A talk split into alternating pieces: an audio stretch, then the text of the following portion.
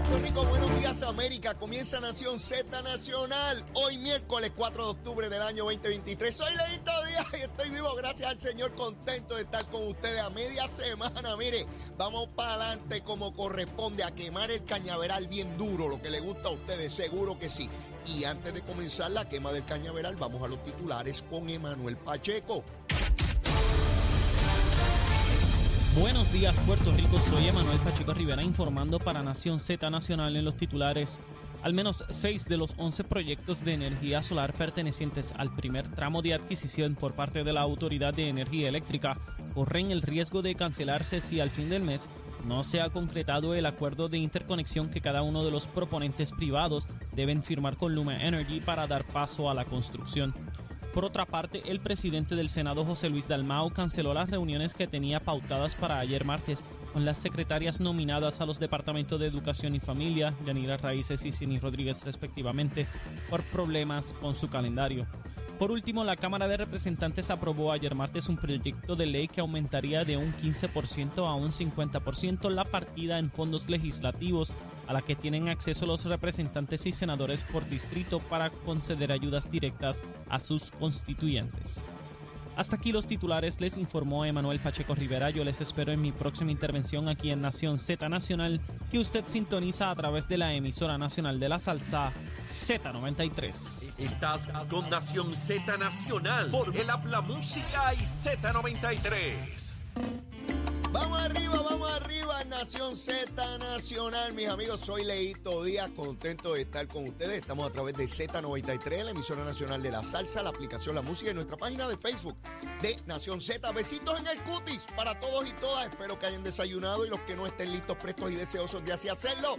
Tan pronto escuchan a Leito que le pega fuego al cañaveral para que salga toda la alimaña, sapo, culebra, mangota. Mire lo que hay ahí dentro.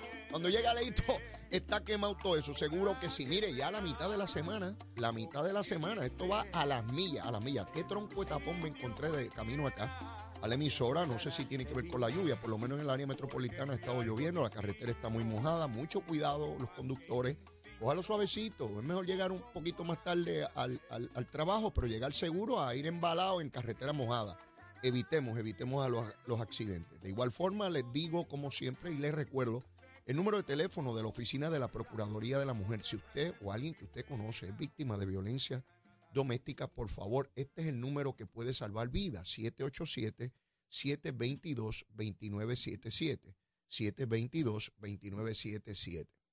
De igual manera, vamos con Luma, Lumita, Lumera, Luma, Lumita, Lumera, tan buena la condena. Mire, eh, ¿qué hora era cuando ya yo estaba dando tumbo? A las 4 y 54. Abrí la página de Luma a ver cuántos estaban sin energía. 7.284. A las 4 y 54 de esta madrugada. El mayor problema estaba en la región de Mayagüez con 3.451 y luego le seguía la región de Arecibo con 2.452. Estaba el punto 50 sin energía, o sea, la mitad del 1%. El resto de casi millón y medio tenían energía sin problema. Verifiqué antes de comenzar el programa, les digo rapidito, a las 7.52, hace unos minutitos atrás, y ese número subió un chililín, un chililín, a 7.707, siendo la región de Mayagüez con 3.456 la de mayor problema y Arecibo con 2.341. La región de Ponce solo 38 no tenían energía y Carolina 76. Pero nada, estos son numeritos que usted puede buscar, es de fácil acceso, entra a la página de... Mire, lo puedo hacer desde el celular, desde el celular, no importa donde usted esté y tiene acceso. Antes no se sabía quién no tenía energía porque la Autoridad de Energía Eléctrica no nos decía quiénes no tenían.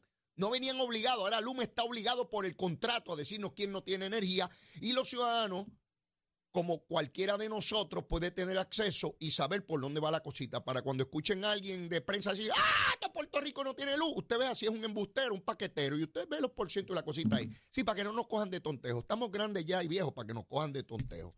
Mire, vamos a los asuntos, vamos a la política, lo que a usted le gusta. ¿eh? Para eso usted escuche este programa, para que Leito le hable su gusanguita. Digo, la opinión mía, ¿verdad? Usted puede tener otra opinión, por eso les pido que la página de Facebook de Nación Z usted entre ahí y diga, mira, Leito, tú eres un embustero y un paquetero, o, te quiero, Leito, besito en el cuti. Usted hace lo que usted quiera, ¿verdad? Eh, libre, libre, libre albedrío. Bueno, Kevin McCarthy. ¿Quién es este pájaro? Kevin McCarthy. Hasta ayer, hasta ayer, era el presidente de la Cámara de Representantes Federal.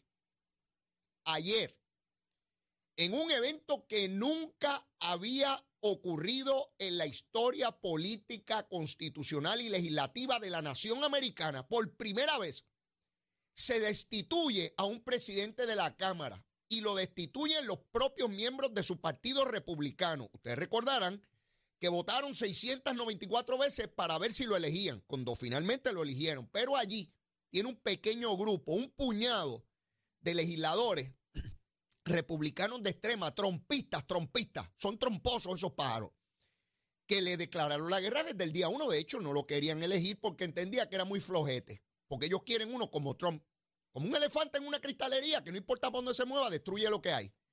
Pues mire, lo sacaron. Ahora mismo no hay un presidente en propiedad de la Cámara. Eso es un caos.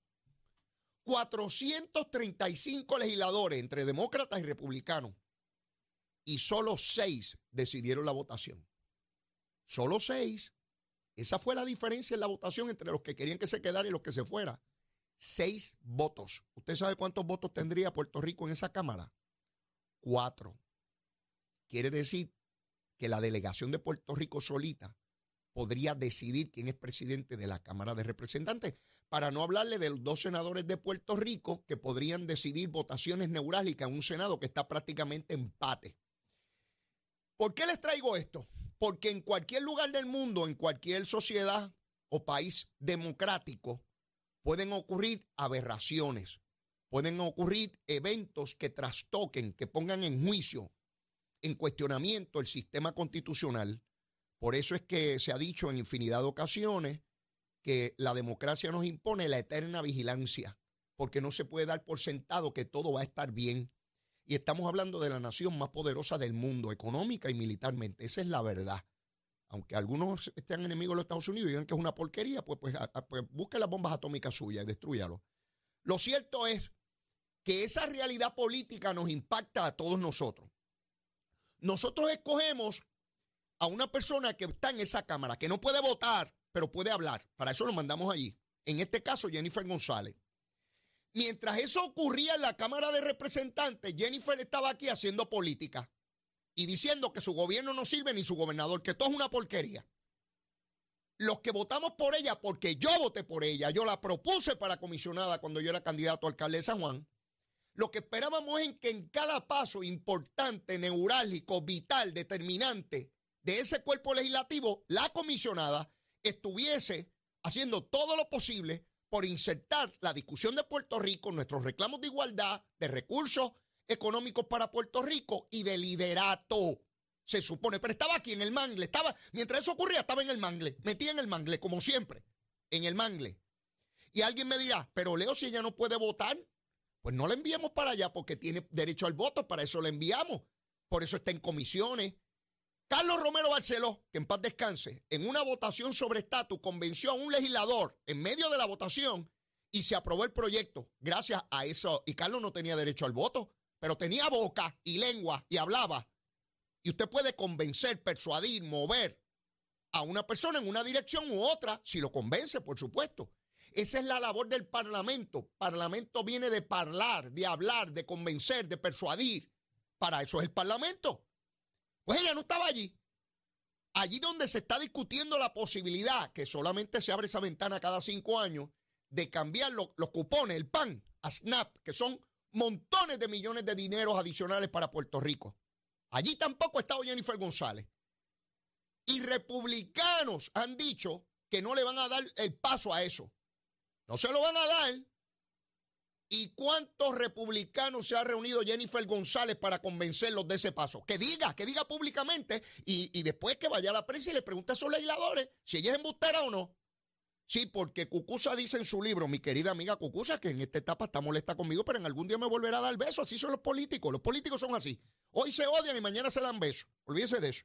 Dice Cucusa que lo de Jenny, en el libro, en el libro, eso no lo digo yo, eso lo dice Cucusa que ella se dedica a entretener, confundir y enajenar.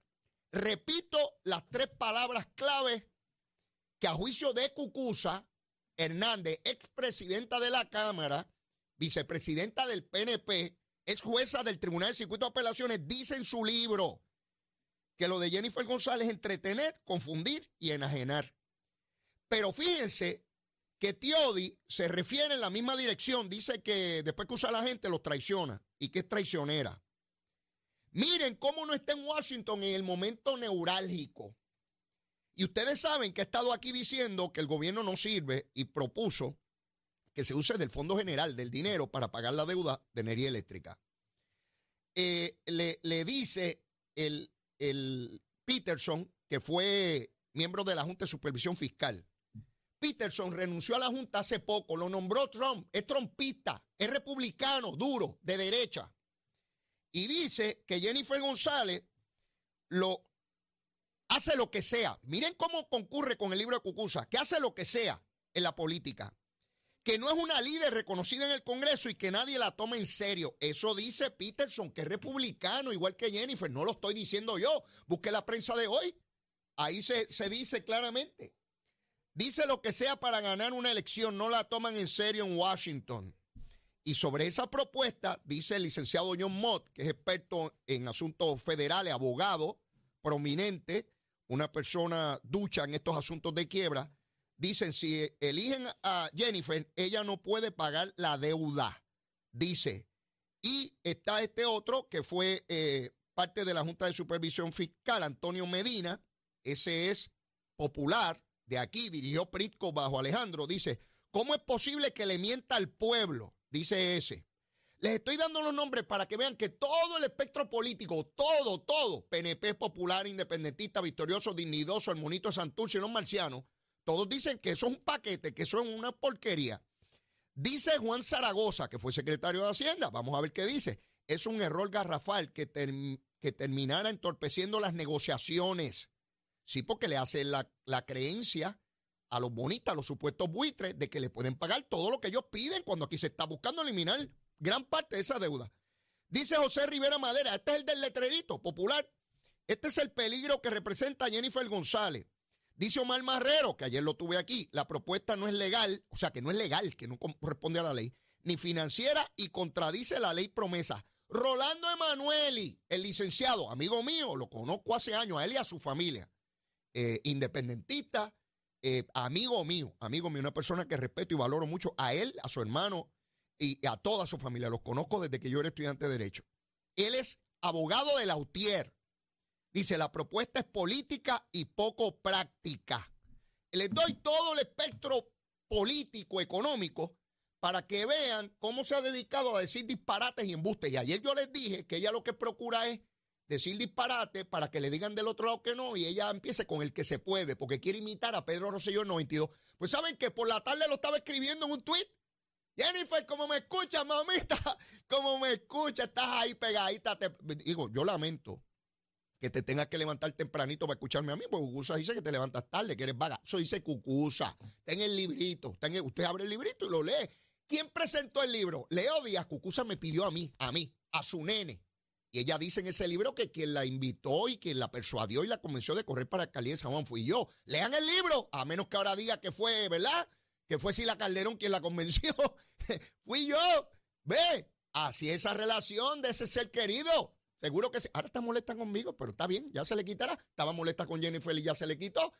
Mire, cuando uno escribe un libro que dice que alguien es vago, que es corrupto, que es incompetente, dice en el libro que, lo que hace es entretener, confundir y enajenar. Después que uno escribe eso, se hace amigo de la persona y lo apoya para gobernador, imagínense cómo es la política. Si yo, estoy, yo, yo he vivido esto tantas veces y tengo ejemplos concretos para que ustedes lo vean y lo entiendan como corresponde. Ahí está la propuesta de Jennifer González hecha a pedazos, porque ayer no solamente se dedicó a eso, ayer dijo que el gobernador ha abandonado la lucha por la estadidad.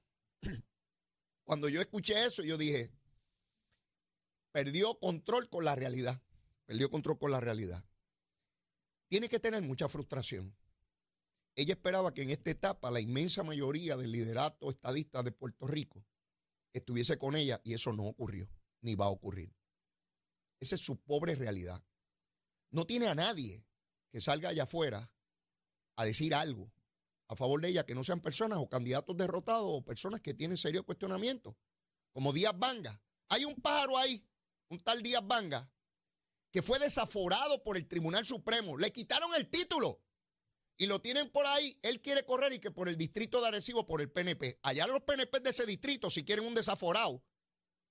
Sí, si el Tribunal Supremo le quita el título a alguien por violaciones éticas, le quitaron el título. Cuando lo escuche por ahí, Díaz Vanga, para el Senado por el PNP. Allá los PNP, después no me vengan a llorar. ¡Ay, fulano se metió en problemas! Miren los problemas que ella se metió antes de llegar al puesto. Así es que a los PNP del distrito Arecibo, no me vengan con cuento de que llegó un pájaro ahí que ahora están haciendo cosas ilegales o antiéticas. Ya están avisados. Ese es el Díaz Vanga que defiende a Jennifer por ahí, un desaforado del Tribunal Supremo. No tiene más nadie.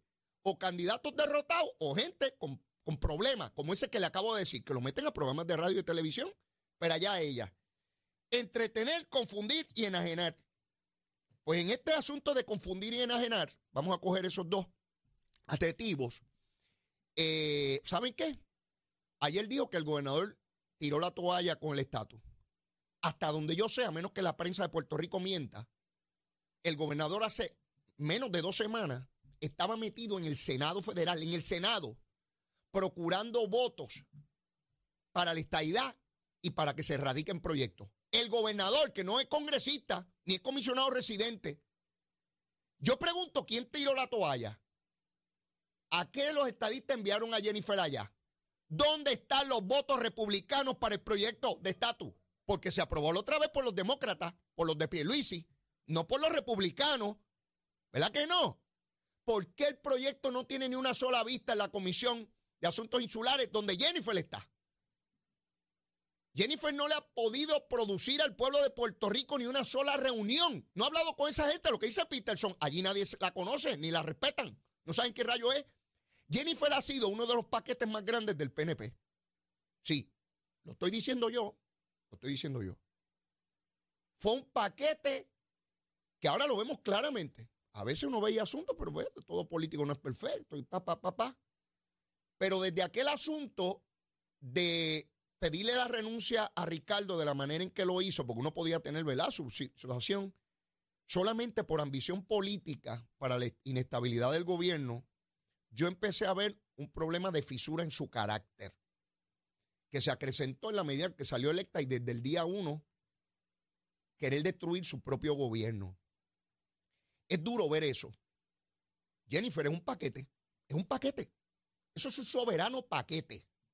Mire cómo dice que el gobernador y que entregó la lucha ya no ha podido, no está en el Congreso. Mientras destituyen históricamente a su presidente republicano, busquen las fotos, están en los periódicos, cuando ella abrazaba a, Kevin McCarthy, cuando salió electo. Ah, porque como ahí, como ahí había poder, lo abrazaba.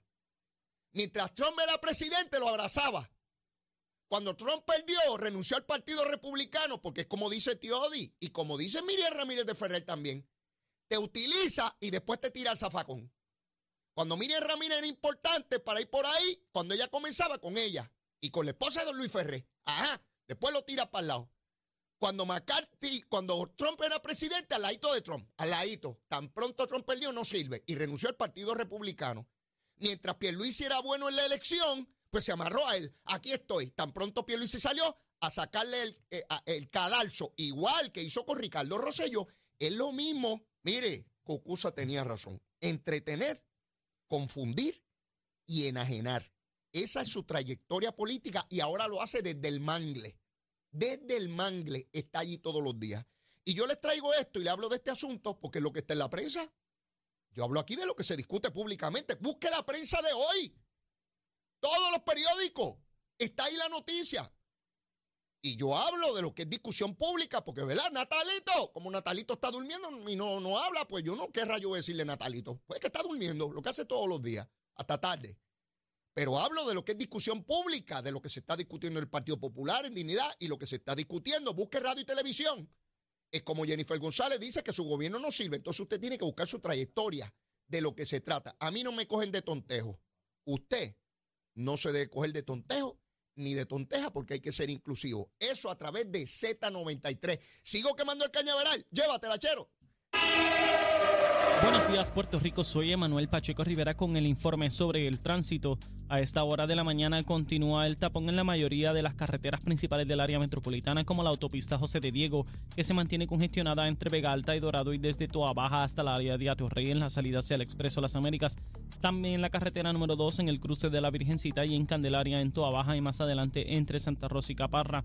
Por otra parte, la 861 desde Toa Alta, así como la PR5, la 167 y la 199 en Bayamón y la avenida Lomas Verdes entre la American Military Academy y la avenida Ramírez de Arellano. También la 165 entre Cataño y Guaynabo en la intersección con la PR22 y el expreso Valdoriotti de Castro desde la confluencia con la ruta 66 hasta el área del aeropuerto y más adelante cerca de la entrada al túnel Minillas en Santurce. Además, el ramal 8 y la avenida 65 de Infantería en Carolina y el expreso de Trujillo en dirección a Río Piedras, la 176, 177 y la 199 en Cupey y la autopista Luisa Ferré entre Montiedra y Río Piedras y más al sur en Caguas, además de la 30 desde la colindancia de Junco Sigurabo hasta la intersección con la 52 y la número 1. Hasta aquí el informe del tránsito, ahora pasamos al informe del tiempo. Para hoy, miércoles 4 de octubre, el Servicio Nacional de Meteorología pronostica para todo el archipiélago un día principalmente nublado, húmedo, lluvioso y caluroso. Se esperan lluvias ocasionales en la mañana y en la tarde, aguaceros y tormentas eléctricas para toda la isla, con el área metro, el interior, el este y el norte recibiendo la mayoría de las lluvias. Los vientos estarán generalmente del sur-suroeste, de 6 a 10 millas por hora, con algunas ráfagas de 17 a 24 millas por hora.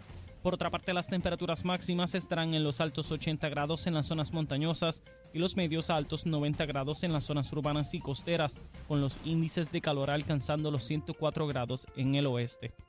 Hasta aquí el tiempo les informó Emanuel Pacheco Rivera. Yo les espero en mi próxima intervención aquí en Nación Z Nacional, que usted sintoniza a través de la emisora nacional de la salsa Z93.